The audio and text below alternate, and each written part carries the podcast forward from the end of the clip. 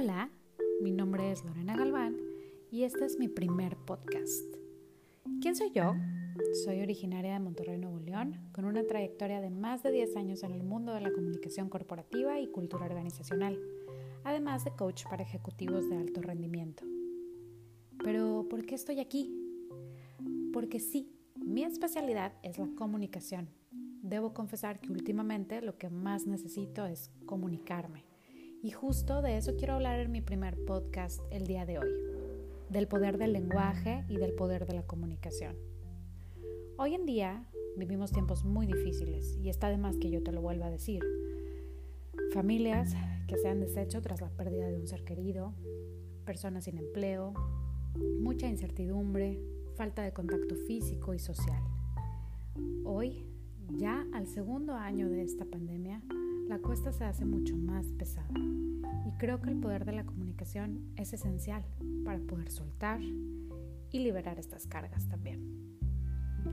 Quiero comenzar profundizando un poco en por qué nos comunicamos, por qué existe el lenguaje y la comunicación interpersonal.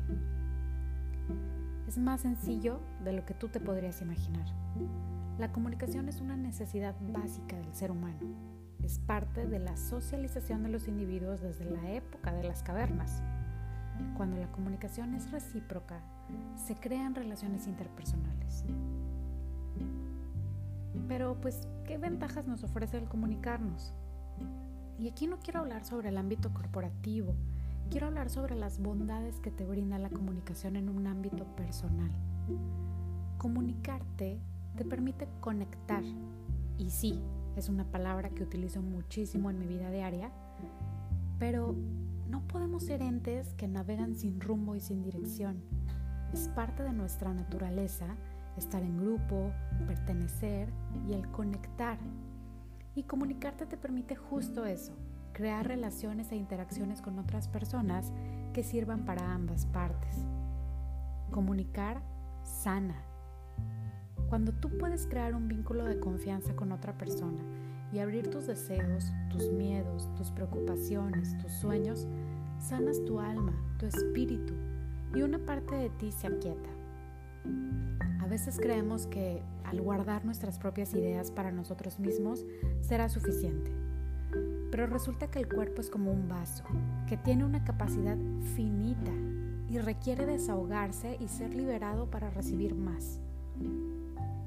Empezar este podcast, sin duda alguna no tenía idea de lo que quería decir.